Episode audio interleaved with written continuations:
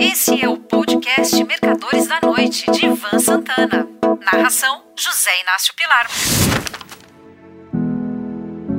Golpe ou Revolução? Parte 3 Epílogo. Terminei o segundo e penúltimo episódio dessa série quando, no dia 1 de abril de 1964, já alistado na Polícia Militar de Minas Gerais, tive acesso à lista dos comunistas que nós, voluntários, deveríamos prender. Entre os primeiros nomes estava o de Emílio, da Polop, Organização Revolucionária Marxista Política Operária, companheiro de meu clube de paraquedismo.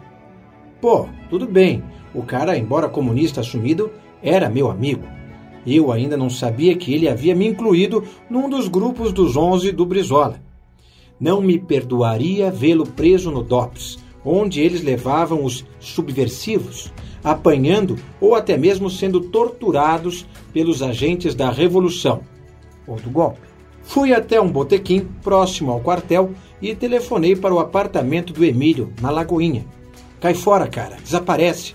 Os homens vão aí te prender. Não disse que eu era um deles. Meia hora depois, a bordo de uma picape cedida por um dos novos revolucionários, estávamos arrombando o apartamento do Emílio, que, seguindo meu conselho, caíra no mundo. Fomos até outros endereços da lista e não encontramos ninguém. O motorista da picape, que por tê-la cedido se considerava líder do grupo, sugeriu uma caça livre. Se achássemos algum comunista, o prenderíamos. Acabamos encontrando um cara agitando uma bandeira com dizeres cujo teor já me esqueci. Mas era algo como pelas reformas já. Para agravar a sua situação, ele usava uma camisa vermelha. Pusemos o sujeito na caçamba da picape. Adiante, todo mundo desceu para ver se havia alguém num endereço suspeito, uma associação estudantil. Me deixaram na viatura tomando conta do subversivo. Ele sentado no chão, eu de pé, apontando-lhe o 32. Vendo que estávamos fora do campo de visão dos demais, falei para o prisioneiro: Pula fora, tira essa camisa e some de vista. Ele não esperou dez segundos para escapulir. De mãos abanando, voltamos ao quartel. Recebemos uma segunda missão: ir até o convento dos dominicanos se não me falha a memória, no alto da serra para prender Frei Beto. Sim, Frei Beto, Carlos Alberto Libânio Cristo, que eu conhecia pessoalmente havia seis anos, embora não fôssemos amigos. E invadimos o convento. Fui até o quintal, onde havia uma horta, torcendo para não encontrar o Beto. Prendê-lo? Matá-lo? O que faz um revolucionário, mesmo um revolucionário de merda como eu, nessas horas? Felizmente, Frei Beto não estava lá. Como já anoitecia, decidi voltar para casa. Levei um esporro do meu pai. O que é que você está fazendo armado? Para que essa faixa ridícula no braço? Não percebe que está colaborando com a implantação de uma ditadura militar que irá durar 20 anos? Errou por um. Se você está pensando que ele era de esquerda, se engana. Tanto é assim que foi secretário-geral do Planejamento durante o governo Castelo Branco, de quem ficou amigo. Aliás, o velho era o único de seus principais assessores que Castelo acompanhava até o elevador após despacharem no gabinete presidencial. A propósito do meu pai, Roberto Campos escreveu em seu livro Lanterna na Popa Abre aspas. Acabei designando para a Secretaria-Geral um antigo e respeitável funcionário do Ministério da Fazenda, perito em finanças públicas e minucioso conhecedor das intrincácias burocráticas, Sebastião de Santana e Silva. Ainda entre aspas, Castelo Branco disse-me depois, repetidamente, que eu havia feito uma boa escolha para o planejamento, que o fazia lembrar-se dos inspecteurs de finance, que formavam a nata da administração francesa e garantiam a estabilidade e continuidade durante a louca dança da administração dos governos. Fecha aspas. Pois bem, segui o conselho e não mais me meti em política, limitando-me a aceitar o fait accompli revolucionário ou golpista. Em momento algum, durante os governos militares, fui afetado profissionalmente pelas decisões de Brasília. Pude operar à vontade nos diversos mercados e usufruir ao máximo o bull market da Bolsa de Valores em 1971. Época essa em que enriqueci para valer pela primeira vez.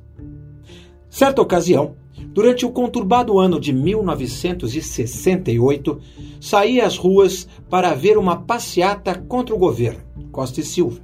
De pé, apoiado num dos anéis que decoravam os antigos postes de iluminação da Avenida Rio Branco, o líder estudantil Vladimir Palmeira falava aos companheiros.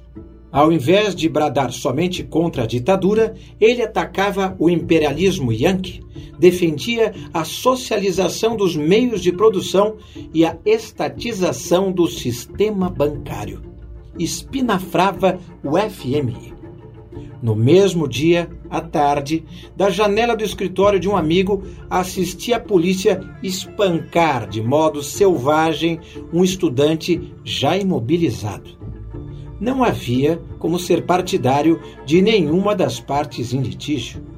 Hoje em dia, com a sabedoria que os anos nos dão, fico aliviado pelo fato de que a ditadura militar brasileira não tenha atingido as proporções genocidas de seus congêneres argentina e chilena. Por outro lado, fico imaginando o que teria acontecido se aqueles que, durante o governo João Goulart, houvessem implantado uma ditadura marxista no Brasil. Teria dado tudo errado.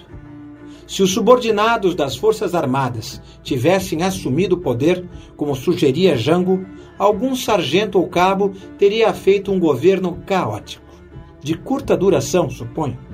Caso os diversos movimentos de esquerda existentes em 1964 que, por sinal, viviam em conflito ideológico, não fossem derrotados, como aconteceu, o máximo que imagino seria uma guerrilha prolongada nas selvas brasileiras, patrocinada por Cuba e semelhante ao Sendeiro Luminoso peruano ou as Farc colombianas.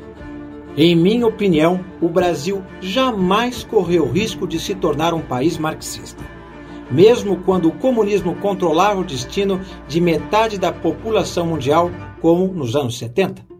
O golpe de 1964 foi causado pela incompetência de João Goulart e pela afobação dos militares, que poderiam ter aguardado as eleições de 3 de outubro de 1965.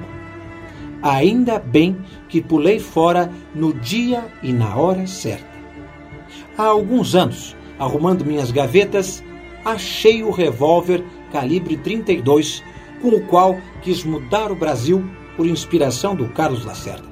Liguei para o distrito policial daqui, na Barra da Tijuca, e perguntei quais eram os procedimentos para devolvê-lo. A pessoa que me atendeu disse que bastava ir lá três vezes. A primeira, para pedir autorização para levar a arma. A segunda, para transportá-la até a delegacia, e a terceira para levar a munição. Simplifiquei. Lancei o revólver e as balas do tambor num canal que passa atrás do meu condomínio. Estão dormitando lá até hoje, em meio aos caranguejos e bagres que fuçam o fundo lodoso do braço do mar.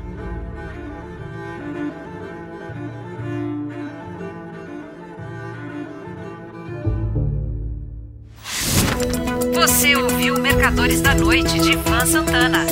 Narração: José Inácio Pilar.